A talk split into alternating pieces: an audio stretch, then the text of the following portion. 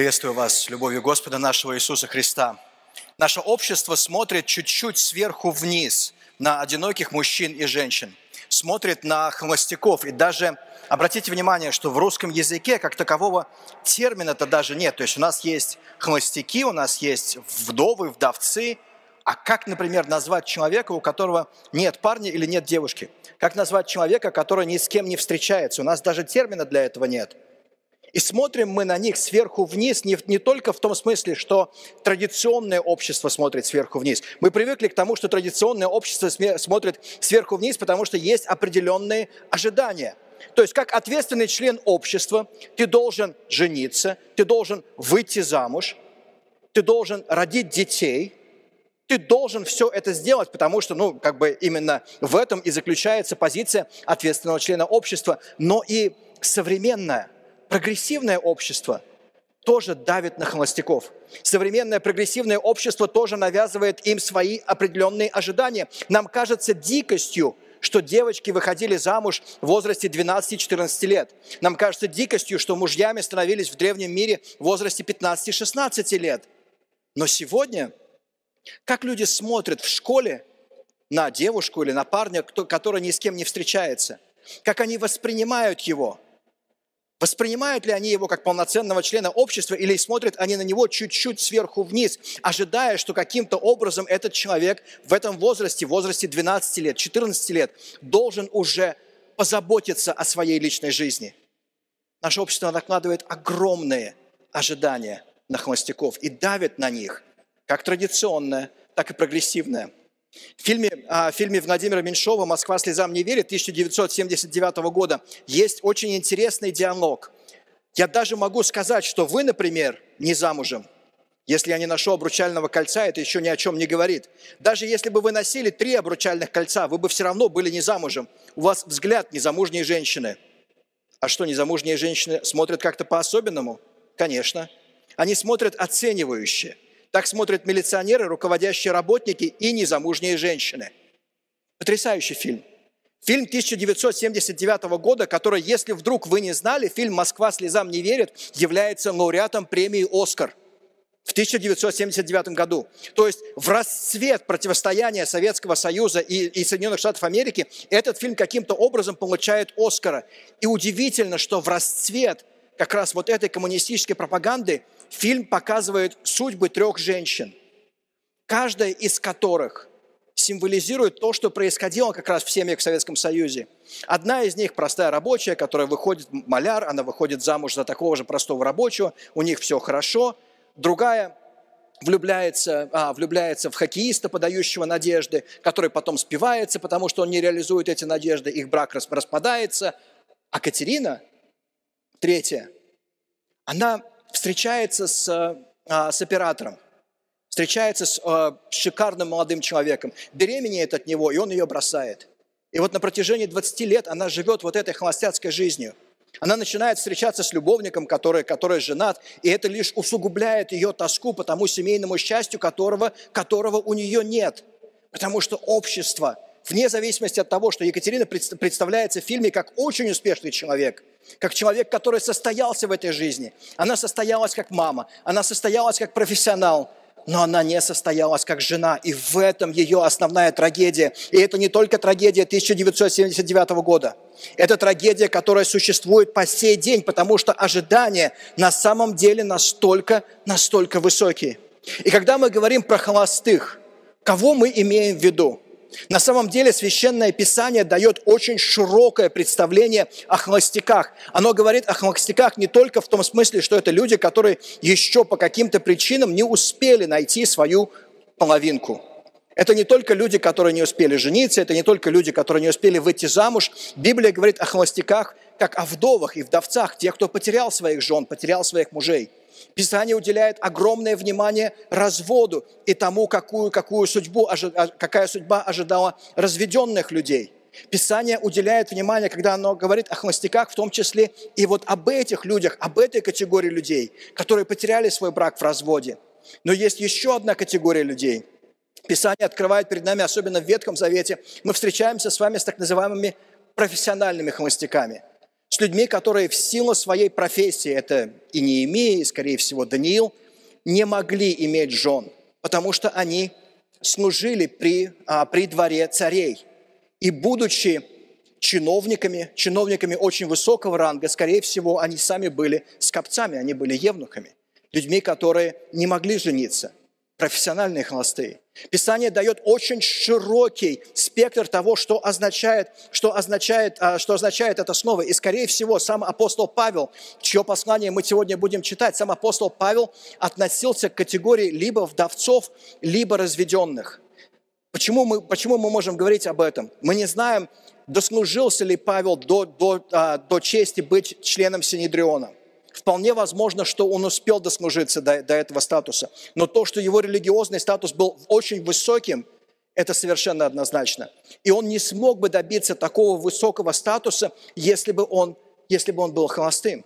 Он мог его добиться только как женатый человек – в бюллетенях, которые вы получили сейчас при входе, запишите, с какими трудностями, с какими ожиданиями сложнее всего совладать с холостым людям, по вашему мнению, с чем им труднее всего справиться.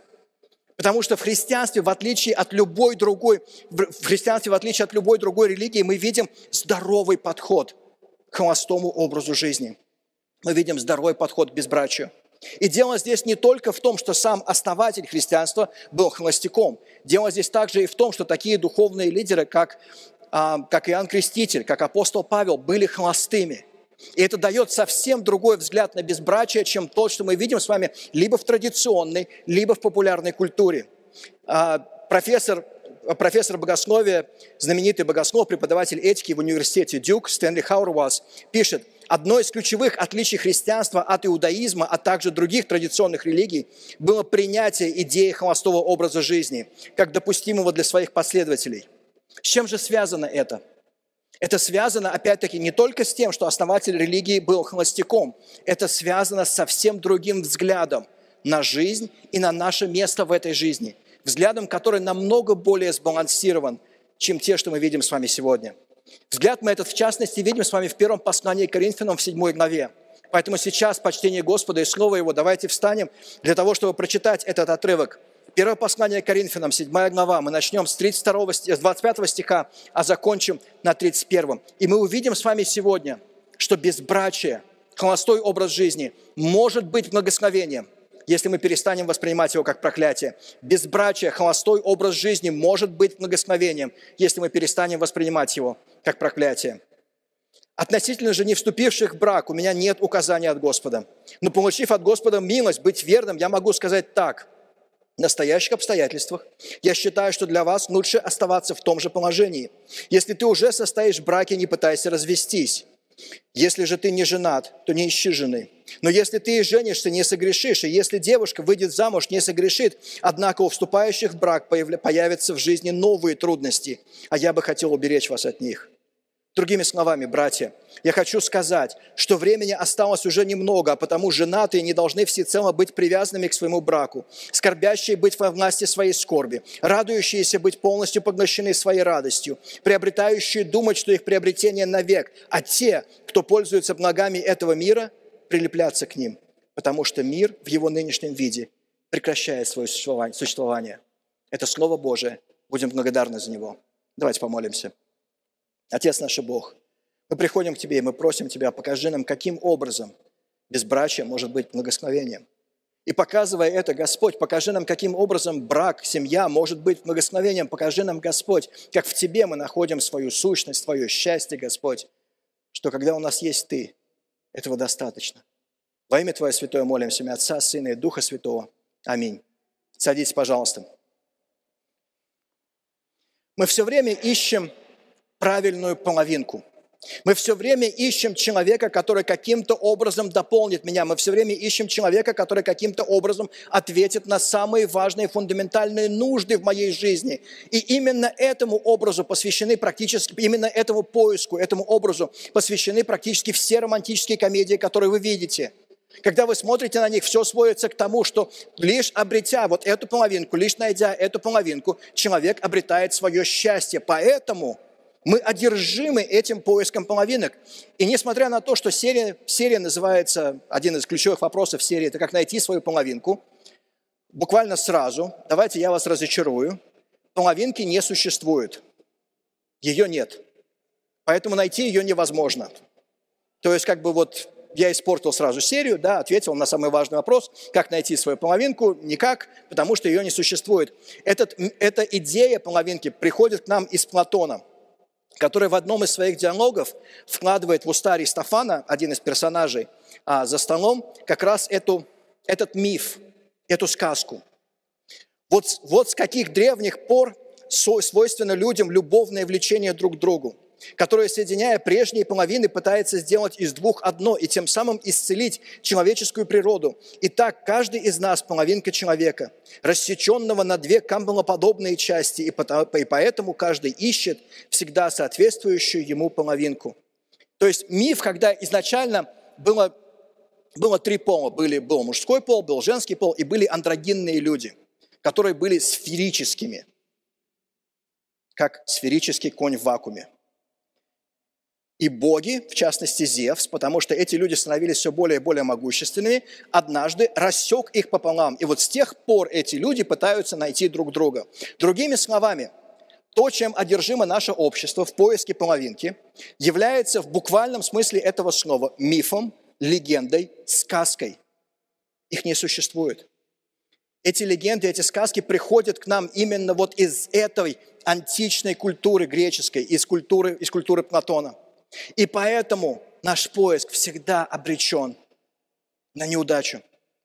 В романе Фредерика Бекбедера «Любовь живет три года» он пишет, роман, который стал мировым бестселлером, роман, который после этого экранизировали, он пишет, у комара век один день, у розы три, у кошки век 13 лет, у любви три года. И ничего не попишешь. Сначала год страсти, потом год нежности, и, наконец, год скуки. Три года. Статистика, биохимия, мой личный опыт. Срок любви один и тот же. В первый год покупают мебель, на второй год мебель переставляют, на третий год мебель делят. Все. И он описывает представление любви, которое живет как раз в популярной культуре, представление любви, которое можно было бы сказать, назвать влечением. Это не любовь. И увлечение, да, действительно, срок всего лишь три года – Влечение заканчивается действительно через три года, но любовь гораздо глубже. И это не означает, что Священное Писание призывает нас к какому-то браку или какому-то посвящению друг друга, в котором нет страсти. Совсем нет. Мы будем рассматривать с вами на протяжении 12 недель книгу «Песни песней». Мы будем смотреть на книгу «Бытие», где закладывается фундамент взаимоотношений мужчины и женщины. Будем смотреть, как возвращается к этому фундаменту Иисус Христос в Евангелии от Матфея, как возвращается к нему апостол Павел в так называемом семейном кодексе, в конце послания Ефесянам и послания Колоссянам. Мы посмотрим с вами на книгу притч, мы посмотрим с вами на то, что говорится в Священном Писании о романтических взаимоотношениях мужчины и женщины – для того, чтобы рассмотреть вот эти 12 тем.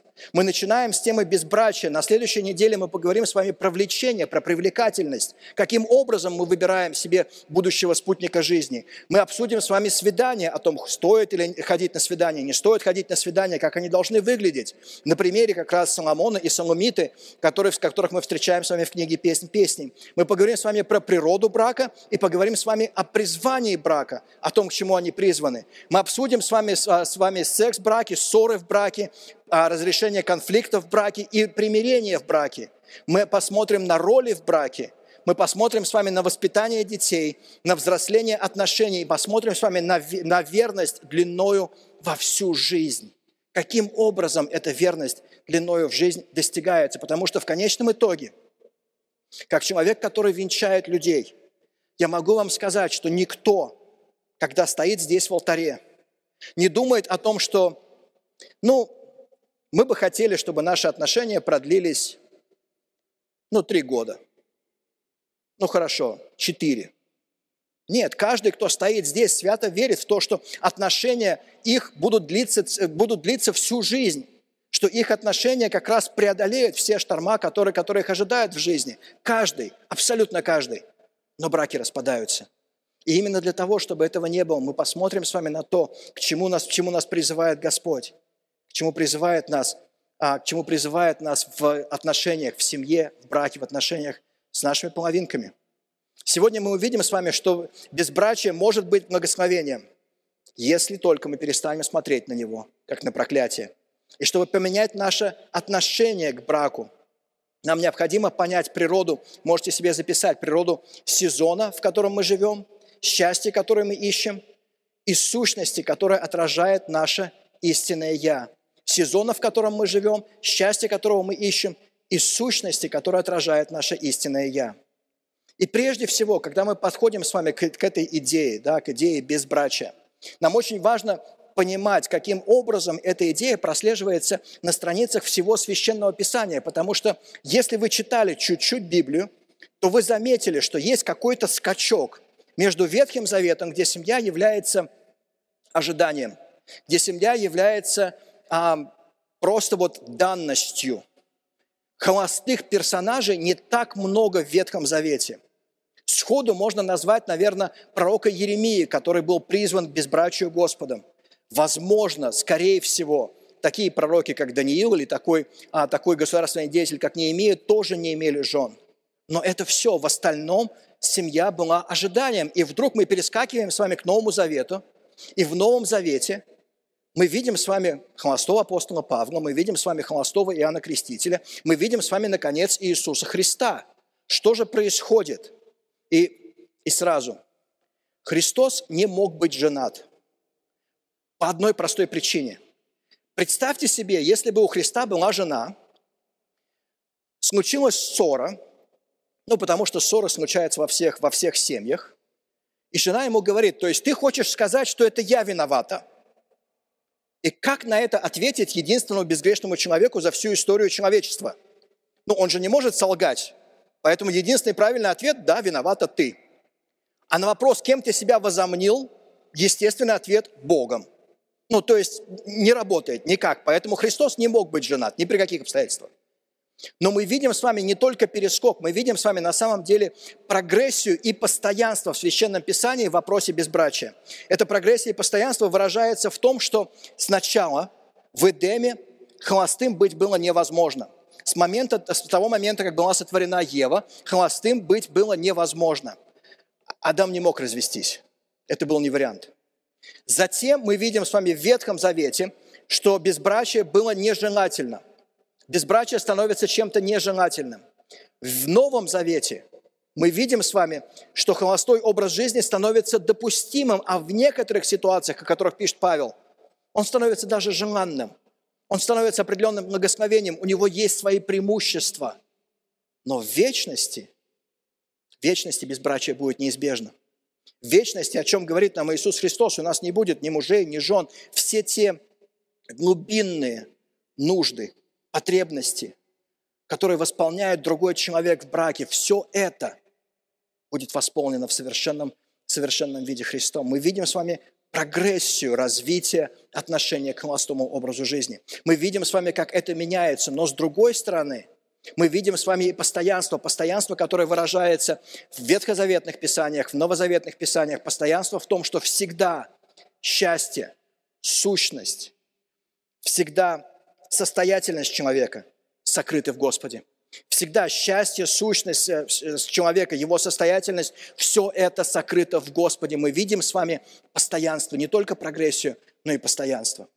И начинается это постоянство как раз с нашего понимания времени с нашего понимания того сезона, в котором мы живем. Апостол Павел пишет, другими словами, братья, я хочу сказать, что времени осталось уже немного, а поэтому женатые не должны всецело быть привязанными к своему браку, скорбящие быть во власти своей скорби, радующиеся быть полностью поглощены своей радостью, а, приобретающие думать, что их приобретение навек, а те, кто пользуется благами этого мира, прилепляться к ним, потому что мир в его нынешнем виде прекращает свое существование – мы живем с вами в стране, где, слава Богу, есть сезоны.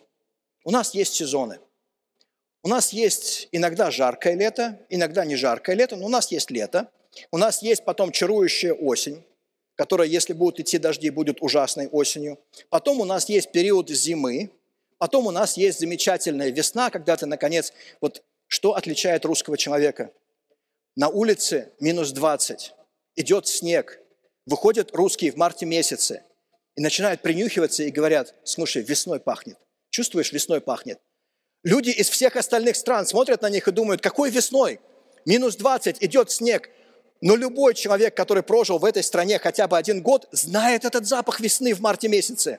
Может быть минус 20, может идти снег, но ты знаешь этот запах, потому что наступает весна. У нас есть сезоны. И у нас есть люди, которые не умеют жить в этих сезонах. Потому что когда, когда у нас наступает лето, эти люди начинают жаловаться о том, что слишком жарко. И ты думаешь, друг, это хорошо, что слишком жарко. Потому что слишком жарко бывает всего лишь ну, от силы полтора месяца в нашем климате. Дальше будет слишком холодно. И вот потом наступает конец сентября. И эти замечательные люди, которых очень любит Господь, говорят, ну когда же первый снег?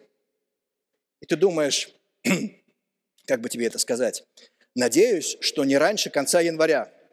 Потому что даже если снег выпадет в конце января, он все равно будет лежать минимум три месяца. Минимум. А скорее всего, какие-то глыбы снега будут лежать еще в мае месяце в нашем климате. Поэтому не надо жаловаться на то, что когда же наконец снег? Он будет, честное слово. Мы живем не в Калифорнии. Снег обязательно будет. Мы живем в сезонах. И очень важно для правильного восприятия нашей жизни вписываться в эти сезоны. И когда апостол Павел пишет когда он начинает обращаться к вопросу безбрачия, он начинает именно с вопроса сезона. Он не говорит о том, что Христос обязательно вернется в ближайшее время, и поэтому вам не стоит жениться. Нет, он говорит о том, что мы живем во время, когда Христос уже пришел, но еще не в полной силе, и Христос обязательно вернется. С практической точки зрения, а, в богословии это называется «уже», «еще нет». Небольшой урок систематического богословия – то есть, если вас спросят, что вы знаете по систематическому богословию, просто повторите, уже, еще нет, и люди, закончившие семинарию, так начнут кивать головой, понимающие, что человек разбирается прямо в богословии. Уже, еще нет. Это означает с практической точки зрения, что скорбь наша временна, потому что грядет истинная радость. Но и наше счастье тоже временно, потому что грядет истинное блаженство. Вспомните на мгновение о том, когда в детстве вы упали, раскровенили коленку, и рыдали, потому что это была просто самая страшная боль в вашей жизни. Или вам любимую игрушку не подарили, которую вы очень ждали, что вам подарят на день рождения, но вам ее не подарили, и это была самая большая трагедия в вашей жизни. Мы смотрим сейчас на эти трагедии, мы смотрим на них как на ребячество. Но точно так же, когда нам подарили игрушку, когда мы были счастливы, мы смотрим на эти мгновения, на, на эти мгновения счастья как на что-то детское, что прошло. Потому что сейчас мы повзрослели, сейчас мы смотрим на жизнь совсем по-другому. Настанет мгновение, когда самый черный день в нашей жизни будет казаться нам ребячеством. Настанет мгновение, когда самый счастливый день нашей жизни будет казаться нам детством.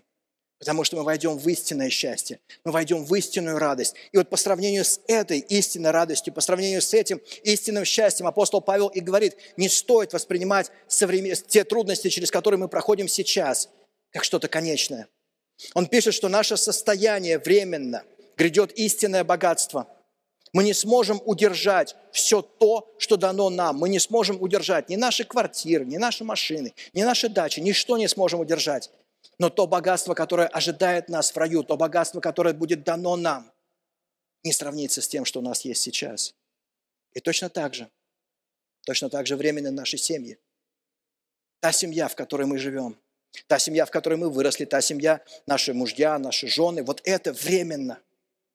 Потому что грядет настоящая истинная семья Христа, частью которой будут все. И поэтому апостол Павел, обращаясь, обращаясь к холостым, обращаясь к ним, он прежде всего говорит о том, что вам нужно понимать сезон, в котором вы живете, грядет истинная семья Христа.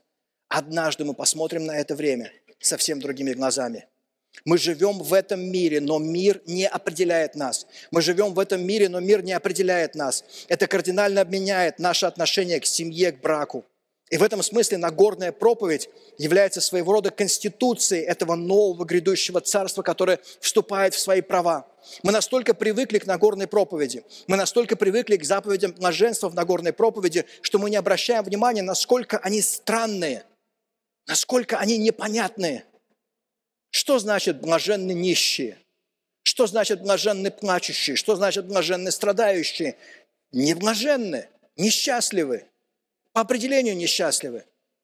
Но несчастливы вот в этой вечной перспективе. того, что грядет, того, что ожидается. Мы живем в мире, но мир не определяет нас. Мы живем в мире, но мир не определяет нас. И это кардинальным образом меняет наше отношение к семье, к браку, к безбрачию. Увидев множество народа, Иисус поднялся на склон горы и сел там. К нему подошли его ученики, и он начал их учить такими словами. «Блаженный нищий духом, потому что им принадлежит небесное, небесное царство, блаженны плачущие, потому что они будут утешены, блаженны кроткие, потому что они наследуют землю, блаженны те, кто ощущает голод и жажду по праведности, потому что они насытятся, блаженны милосердные, потому что и к ним будет проявлено милосердие, блаженны чистые сердцем, потому что они увидят Бога, блаженны миротворцы, потому что они будут названы сынами Божьими, блаженны те, кого преследуют за праведность, потому что небесное царство принадлежит им. Блаженны вы, когда из-за меня люди оскорбляют и преследуют вас и говорят о вас всякую ложь. Ликуйте и веселитесь, потому что вас ждет великая награда на небесах. Ведь точно так же преследовали и пророков, бывших прежде вас. Как часто мы задумываемся о том сезоне, в котором мы живем. Живем ли мы только здесь и сейчас, проблемами, с которыми мы сталкиваемся здесь и сейчас, или мы напоминаем себе о нашем истинном счастье, которое ждет нас в будущем, как часто мы задумываемся об этом.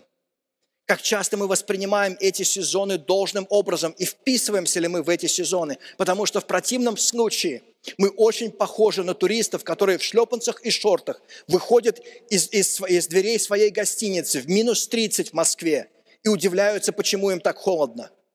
Нам нужно помнить о том, о том сезоне, в котором мы живем сейчас.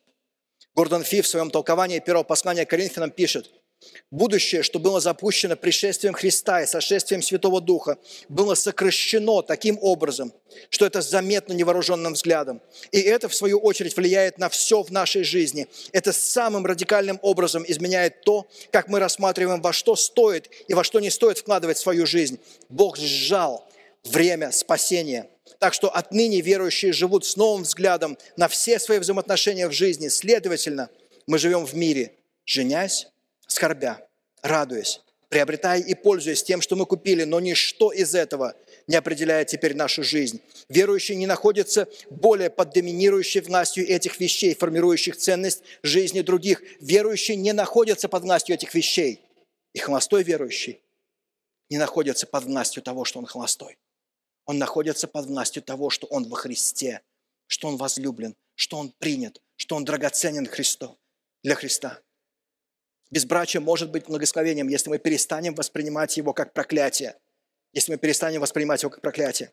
Относительно же не вступивших в брак, у меня нет указания от Господа, но получив от Господа милость быть верным, я могу сказать так, в настоящих обстоятельствах я считаю, что для вас лучше оставаться в том же положении. Если ты уже состоишь в браке, не пытайся развестись. Если же ты не женат, то не ищи жены. Но если ты и женишься, не согрешишь, а если девушка выйдет замуж, не согрешит. Однако у вступающих в брак появятся в жизни новые трудности, а я бы хотел вас уберечь от них. Мы ожидаем от Библии порой однозначности. Мы ожидаем от нее одномерности. Мы ожидаем, что мы откроем Священное Писание, Священное Писание нам скажет, ты должен жениться. Или, извини, тебе выпал билет безбрачия. Ты не должен жениться. Ты должен оставаться холостым до конца своих дней. Более того, мы ожидаем, что мы откроем Священное Писание, и оно каким-то образом укажет нам на нашу половинку, на того, на ком я должен жениться, кого я должен взять в жены – Описание намного более, шир, шир, намного более широк, дает намного более широкий взгляд. Оно шире в своем восприятии. Оно дает более целостный взгляд. Священное Писание дает нам свободу выбора.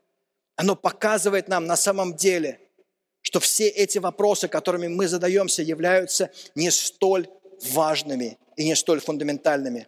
Потому что счастье наше зависит не от этого. Истинное понимание счастья зависит не от того, женат ты, в браке ли ты, есть у тебя семья, есть ли у тебя дети или нет. Семья, муж, жена, дети, достижения или деньги можете себе записать. Не в силах подарить нам счастье, потому что никто и ничто, ничто не сможет в полной мере заполнить пустоту нашего сердца. Никто и ничто не сможет в полной мере заполнить пустоту нашего сердца. Никто. Следовательно, мы можем перескать, перестать искать полноту жизни в отношениях, ощутив свободу выбора. Мы не должны оставаться холостыми. У нас есть выбор жениться. Но мы не должны искать этого выбора, так мы не должны искать замужество, мы не должны искать брака всеми правдами или неправдами, идя на компромисс с собой, идя на компромисс со своими убеждениями, только чтобы у меня был муж, только чтобы у меня была жена. И в русском языке есть замечательная поговорка, которая это описывает. Пусть плохонький, но мой. Лучше оставаться одиноким и холостым, чем быть одиноким в браке. Лучше оставаться одиноким и холостым, чем быть одиноким в браке. Это лучше. Лучше. А мы забываем об этом очень часто.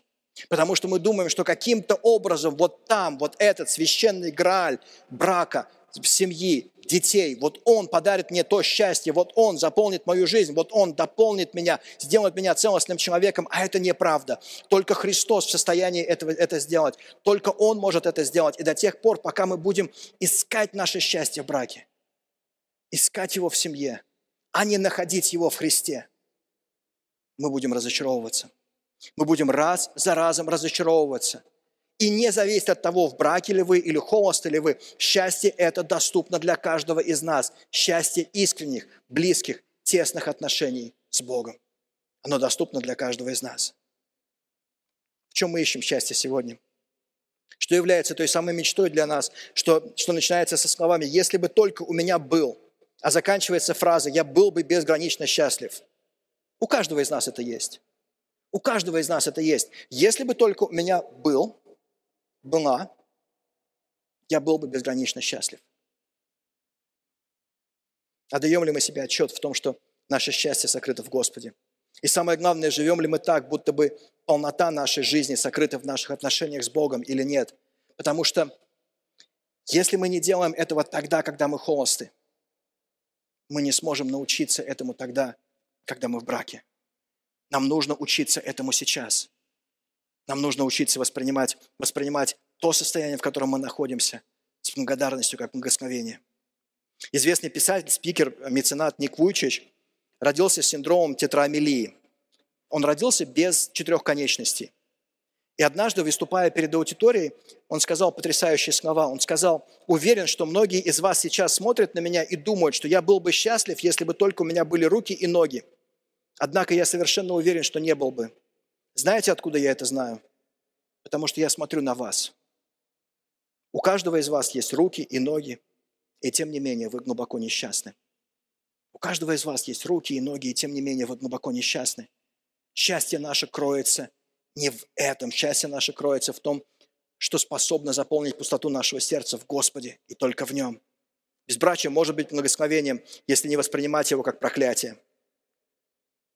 Павел пишет, другими словами, братья, я хочу сказать, что времени осталось уже немного, потому женатые не должны всецело быть привязанными к своему браку, скорбящие быть во власти своей скорби, радующиеся быть полностью поглощены своей радостью, приобретающие думать, что их приобретение навек, а те, кто пользуется благами этого мира, прилепляться к ним, потому что мир в его нынешнем виде прекращает свое существование.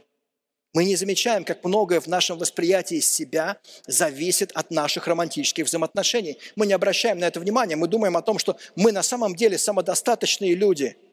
Но нам важно, чтобы мы были в отношениях с кем-то. Нам важно, чтобы кто-то оценил нас. Нам важно, чтобы у нас был, по крайней мере, хотя бы парень, хотя бы девушка, хотя бы кто-то, с кем бы мы встречались, кого бы мы могли показать всем остальным и сказать, посмотрите, у меня все хорошо, посмотрите, у меня все замечательно в жизни – наша сущность начинает зависеть от наших отношений. Это означает, что мы ищем наш статус в этих взаимоотношениях. Не случайно социальные сети до недавнего времени публиковали вот этот статус отношений. Кто ты? В отношениях? Замужем? Женат? Или мой любимый статус «все сложно»? Потому что даже статус «все сложно» говорит о том, что ну, в жизни все нормально. Потому что у всех в тот или иной момент жизни было все сложно. Мы ищем свой статус в этом. Мы ищем свою состоятельность. Кроме всего прочего, мы находим также нашу состоятельность в отношениях. То есть мы являем, являемся ли мы, по мнению кого-то в нашем обществе, достойными того, чтобы за нас вышли замуж, достойными того, чтобы с нами встречались, достойными того, чтобы нас оценили, наша состоятельность. зависит от романтических отношений. Наши способности. В социальном статусе порой скрывается наше восприятие своих способностей. То есть, являюсь ли я человеком, способным заботиться о ком-то или еще? Обладаю ли я притягательностью? Обладаю ли я привлекательностью? Обладаю ли я харизмой? Есть ли у меня эти способности? Моя сущность зависит от этого. Другими словами, практически со школьной семьи, скамьи, практически с возраста 12, 13, 14 лет, мы воспринимаем себя исключительно через призму романтических отношений. Мы выстраиваем оценку себя на этом основании. Апостол Павел говорит о том, что нет. Мы находим нашу сущность, мы находим то, кто мы есть на самом деле. Мы находим нашу сущность только в наших отношениях с Господом, мы находим только в них, только в них. Как бы вы ответили на вопрос о том, кто вы? Что вы рассказываете прежде всего тем, с кем знакомитесь первый раз? В чем вы находите свою значимость в жизни?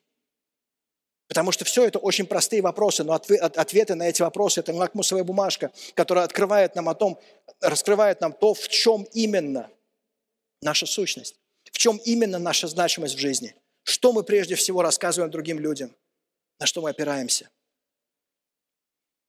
Современное общество оказывает на нас еще большее давление, вгоняя людей сегодня в рамки сексуальных предпочтений. Потому что очень часто в, в а, популярной культуре, очень часто в современном обществе то, кто ты есть, это гомосексуал, гетеросексуал. Все непонятно. То есть я даже не буду касаться всех остальных категорий, потому что все остальные категории относятся к категориям «все непонятно». Я, я пытался. Это очень долго нужно фильтровать, сортировать и так далее, поэтому все непонятно.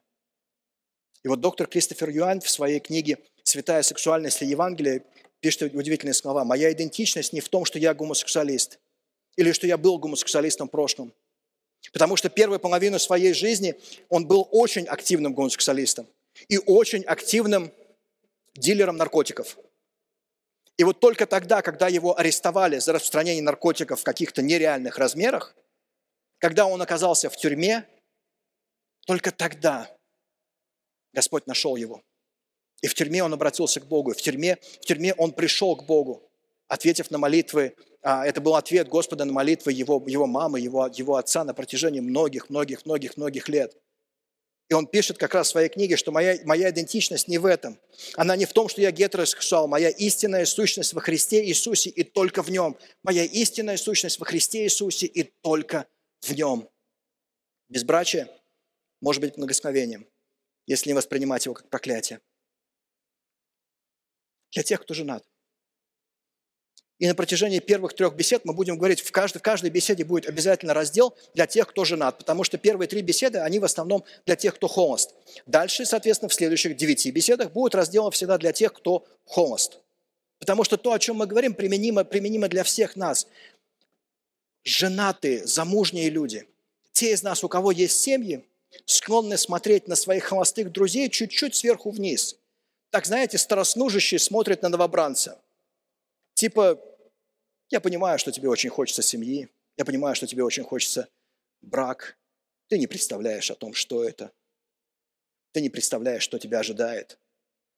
И вот эти шутки по поводу, да, там, когда ты говоришь молодому человеку, извинись. Он говорит, за что? Вот до тех пор, пока ты не можешь извиниться просто так, ты не готов к браку. Мы смотрим сверху вниз. И мы забываем о том, что все то, что пишет Павел, он пишет не холостым. Он пишет как холостым, так и тем, кто в браке. Он пишет всем, потому что каждый из нас склонен к тому, чтобы идеализировать брак.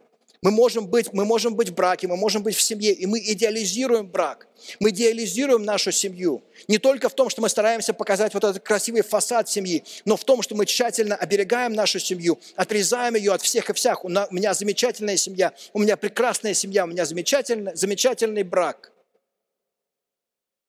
и я больше не впускаю никого в эту семью. Я не служу в церкви, я не общаюсь с другими людьми, я замыкаюсь в этом браке. Этот брак становится маленьким микромиром, потому что он такой счастливый, он такой замечательный. Подводят не только ужасные семьи. Мы все знаем, какие шрамы оставляют ужасные семьи. Подводят замечательные семьи. Потому что однажды, однажды вы потеряете кого-то в этой семье. Однажды кто-то уйдет. Господь заберет кого-то, и ваш мир рассыпется. И ваша замечательная семья рассыпется. И оставит огромную дыру в вашем сердце, которую ничто не сможет заполнить. Потому что все это время вы не замечали того, как вы идеализировали брак. Вы не замечали того, как вы идеализировали его. Мы склонны искать нашу сущность. Мы можем быть в браке, у нас может быть семья, и мы склонны все равно искать нашу сущность в браке, в отношениях, в детях, в том, какие у меня замечательные дети, какая у меня замечательная семья. Мы склонны искать нашу сущность в работе, в деньгах, во всех остальных вещах и не замечать этого. Мы можем это делать. Мы можем испытывать свою важность в служении. Когда, будучи женатым, когда, будучи в браке, другая крайность, мы настолько погружаемся в служение, что семья не видит нас, семья не знает, что происходит с нами. Семья живет отдельно, а мы все поглощены конференциями, встречами, семинарами и всем остальным, потому что мы ищем свою важность в служении. И самое интересное, самое интересное, при всем при этом, некоторые из нас могут еще и испытывать ностальгию по своим годам беззаботной, безбрачной жизни. Когда мы смотрим, знаете, встречаешься иногда с одноклассниками, начинается разговор, и ты понимаешь, что ты за это время вырос, у тебя целая жизнь прошла. А они так и остались в школе. Они так и остались вот жить той жизнью, которой они жили в школе. И все их воспоминания про школу, или все их воспоминания про институт, и все их воспоминания о том, как было хорошо тогда, как было замечательно тогда. И многие из нас смотрят на безбрачные годы и думают, да, вот тогда была жизнь, да, вот тогда я участвовал в служении, да, вот тогда, да, вот тогда я делал это, да, вот тогда я делал то. Тогда я жил, а сейчас нет. И при всем при этом мы смотрим сверху вниз на наших, на наших холостых друзей. Рассел Мур в своей книге «Семья, обуреваемая штормами» пишет, чтобы все преодолеть, нам нужно понять, что семья, какой бы важной она ни была для нас, никогда не может быть высшей ценностью. Нам нужно честно смотреть на семью, стремясь разглядеть то, что лежит за ее пределами. Вот почему безопасная бухта для семьи, обуреваемая штормами, это дом, израненный голговскими гвоздями. Безопасная бухта для семьи, обуреваемая штормами, это дом, израненный голговскими, крест... Э, голговскими гвоздями. Тимоти Келлер очень любил делиться примером из своей пасторской практики о 16-летней девушке, которую он э, наставлял, занимался душпопечением с ней. Эта 16-летняя девушка, девочка как-то сказала ему, что толку во всем этом, что толку в том, что Христос умер за меня, если у меня нет парня? Вот какой смысл в том, что Христос умер за меня, если у меня в конце концов нет парня? И вы знаете, это очень честное наблюдение. Потому что в конечном итоге у большинства из нас должен быть этот вопрос. У большинства из, из нас, кто, кто холост, кто, у кого нет сейчас мужа, жены, у кого нет сейчас кого-то, с кем вы встречаетесь, должен быть этот вопрос. Что толку от всего этого, если, если у меня нет, нет парня? Как не совладать с моим одиночеством здесь и сейчас? А может быть, мы мучаемся от одиночества даже когда у нас есть муж и жена. Потому что, опять-таки, семья, брак, муж, жена не в силах заполнить пустоту нашего сердца до конца. Находясь на кресте в свои последние мгновения жизни, Иисус цитирует два псалма, которые в Библии расположены близко друг к другу. Его последними словами становятся строки из 21 и 30 псалма, которые, как ни странно, говорят именно об одиночестве, о том, насколько близок к нам Господь. Сперва Иисус вспоминает 21 псалом, в котором с самых первых строк мы читаем «Боже мой, Боже мой, почему ты меня оставил? Почему остаешься вдали, когда я взываю о помощи? Бог мой, я взываю днем, ты не внемлешь ночью, и нет мне успокоения. Где ты, Боже?» А затем, когда Христос расстается с жизнью, его последними словами, в буквальном смысле слова, его последними словами становится цитата из 30-го псалма. А если взять более широкий контекст этого псалма, в нем мы читаем «Высвободи, высвободи меня из сети, которые расставили для меня, ведь Ты – мое прибежище, в Твои руки я отдаю мой дух. Избавь меня, Господи Боже, избавь меня, Господи Боже, истины. В Твои руки я отдаю мой дух». Иисус не только принимает безбрачие, Он принимает не только холостой образ жизни. Христос испытывает глубочайшее одиночество на кресте, чтобы я знал, что я совсем не один. Христос испытывает глубочайшее одиночество на кресте, чтобы я знал, что я совсем не один. Какой мне прок, что Иисус умер за меня? Он никогда не оставит меня. Он никогда не покинет меня. Это значит, что что бы я ни ощущал, как бы я себя не чувствовал, я никогда не одинок. Это чувство обманчиво, потому что в этом мире есть Бог, который безмерно сильно любит меня. Вспомните все патетические высказывания. Вспомните всю романтическую поэзию, с которой вы сталкивались. Вспомните вот это. Нет повести печальнее на свете, чем повесть о Ромео и Джульетте. В конце этой повести они оба умирают. Оставим за рамками тот факт, что Джульетта на самом деле не умерла, на самом деле Джульетта потом вышла замуж, на самом деле потом у нее были дети, и все у нее было хорошо, и она была счастлива. Оставим это за рамками. Максимум, на что способна любовь, это то, чтобы они умерли вместе. И все. Но Христос, Христос в буквальном смысле снова умирает за нас, для того, чтобы воскресить нас к жизни, для того, чтобы вернуть нас к жизни – Вся романтическая поэзия, вся патетика романтической поэзии находит свое отражение, находит свое воплощение в том, что Христос сделал для нас. Вот она истинная любовь. Христос испытывает глубочайшее одиночество на Христе для того, чтобы я знал, что я не одинок. Чтобы я был уверен, что я не одинок. Доверились ли вы Христу? Сделали ли вы этот шаг веры между вами и Богом в тихой молитве покаяния? Если вы не обратились к Нему, сделайте это сейчас. Обратитесь к Нему сегодня, расскажите об этом решении – таинством святого водного крещения, чтобы никогда не испытывать одиночество. И чтобы в те моменты, когда вам будет очень одиноко, вы знали бы, что чувство это обманчиво, потому что мой Бог со мной всегда, до самого конца и в вечности. До самого конца и вечности. Безбрачие может быть благословением, если мы перестанем смотреть на него, как на проклятие. Чтобы поменять наше отношение к безбрачию, нам необходимо понять природу сезона, в котором мы живем, счастье, которое мы ищем, сущности, которые отражают наше истинное «Я». И, конечно же, мы не смогли ответить на вопрос, а, не смогли разобрать все вопросы, которые связаны с безбрачием, поэтому потом, чуть позже, на нашем сайте появятся специальные дополнения, небольшие видеоуроки, в которых мы как раз разбираем, например, о том, стоит ли стремиться жениться или выйти замуж, стоит ли вообще заморачиваться на эту тему, на эту тему или нет. И мы увидим с вами, что поняв природу безбрачия, мы поймем природу свершений, к которым мы стремимся, ситуации, в которой мы оказались. В следующий раз, продолжая размышлять о том, как стать правильной половинкой, вместо того, чтобы всю жизнь искать правильную половинку, идеальную половинку, мы постараемся ответить на вопрос, как понять, с кем свою жизнь связать. Как понять, с кем свою жизнь связать. Приучите себя получать удовольствие от того положения, в котором вы находитесь. Вместо того, чтобы все время думать, что блаженство дано тем, чей социальный статус отличается от вашего. Наслаждайтесь этим временем и возможностями служить Господу. Наслаждайтесь этим временем, если вы холосты. Наслаждайтесь этим временем. У вас не будет таких возможностей в жизни больше никогда. Наслаждайтесь им. Наслаждайтесь временем, когда вы в отношениях. Наслаждайтесь этим временем. Не стремясь спешить поменять, поменять свой статус, наслаждайтесь им. Наслаждайтесь, если вы в браке и у вас нет детей. У вас огромное количество свободного времени.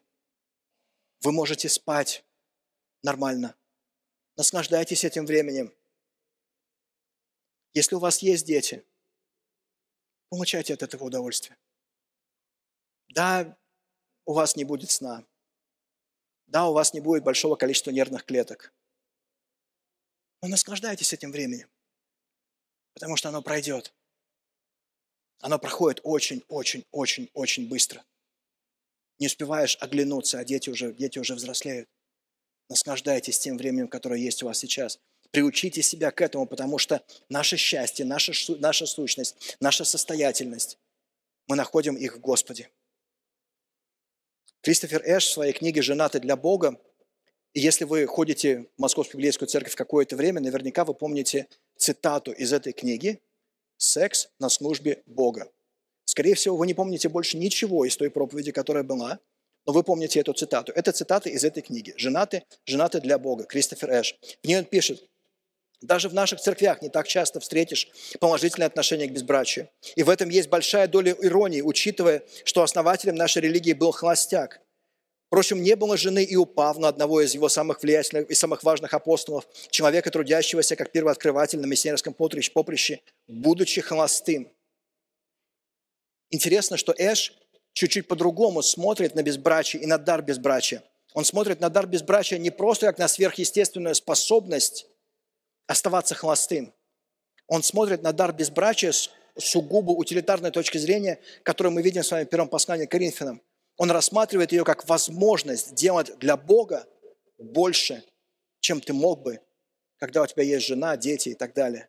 Он смотрит на то, что сама, сам социальный статус является даром. И он пишет, ни женатый статус, ни холостой не являются выше в духовном смысле. Нельзя сказать, что ты становишься духовней от того, что у тебя есть жена или ее нет.